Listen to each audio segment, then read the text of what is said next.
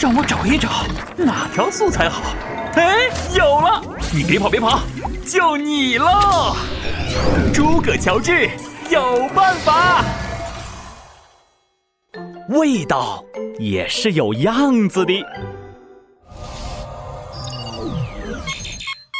亲爱的诸葛老师，您好，我叫贺子林，今年二年级。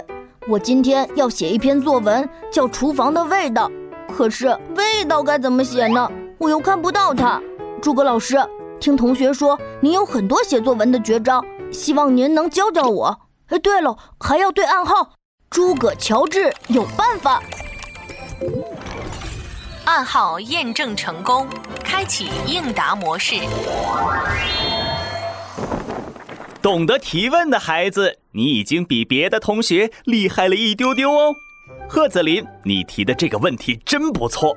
味道其实也是有样子的，是会动的，看得到的。嗯，让我找一找哪条素材好。哎，有了！你别跑，就你喽。这条素材出自童话作家孙幼军写的《小狗的小房子》。春天的树林真好。有一股特别好闻的味道，一直扑到鼻子里来。咦，什么味道会特别好闻呢？呃，啊，一定是春游的同学正在树林里野餐吧？嘿嘿，我最喜欢春游了，因为能吃到好多好吃的：薯片、鸡腿、汉堡包、酸奶、辣条、大蛋糕。哟哟，闹闹，这一段说唱不错哦。不过，作者描写的是叶子的清香，花儿的芳香啊，是吗？哎，那也可以是落叶包大肉粽子，西兰花炒五花肉。嘿嘿，诸葛老师，你闻闻。哎，我都闻到炒五花肉的香味了。嗯，闹闹别闹，好了，我们还是继续讲素材吧。在这条素材里，作者用了一种特别的修辞手法，叫做“通感”，就是用一种感觉来写另一种感觉。你看，味道好闻是嗅觉，是鼻子闻到的；味道扑到鼻子里来是视觉，是眼睛看到的。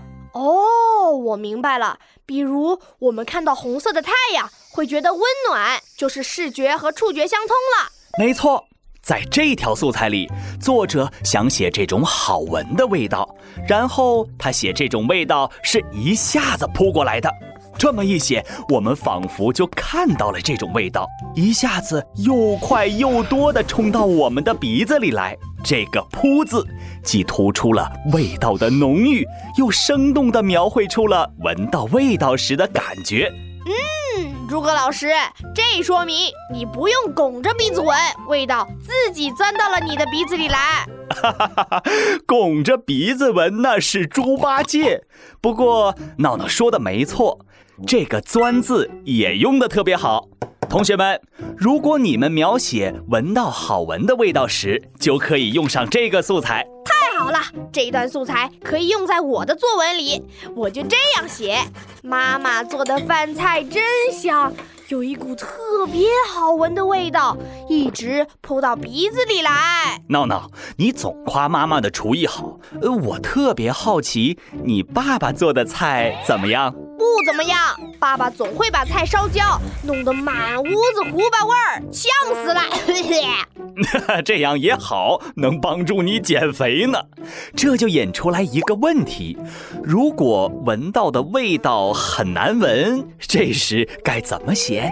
哦，我知道，我知道，就用我爸爸来举例。爸爸又把菜炒糊了，嗯，有一股特别难闻的味道。一直扑到鼻子里来。没错没错，同学们，如果你想描写闻到一股味道，就可以直接用上这条素材。比如，奶奶打开了臭豆腐的瓶子，有一股特别难闻的味道，一直扑到鼻子里来。还有还有，呃，从这条素材里，我们学到了一种修辞手法，叫做通感。我们平常常说你笑起来很甜，他的声音像棉花糖一样柔软，这都是通感的写法。好了，今天就到这里，每天五分钟，积累素材 很轻松。你还有什么写作文的问题？把问题用语音发在评论区哦。拜拜，同学们，你们平常会不会有这样的感受？就是你想什么，鼻子里就会闻到那种味道。比如这一会儿，我就闻到了奥尔良烤翅的味道。一闻这味道，我就看见一大盒奥尔良烤翅摆在我面前。哇，真香，受不了了！哦，对了，说正事，小伙伴们别忘了暗号，诸葛乔治有办法，记住了吗？拜拜。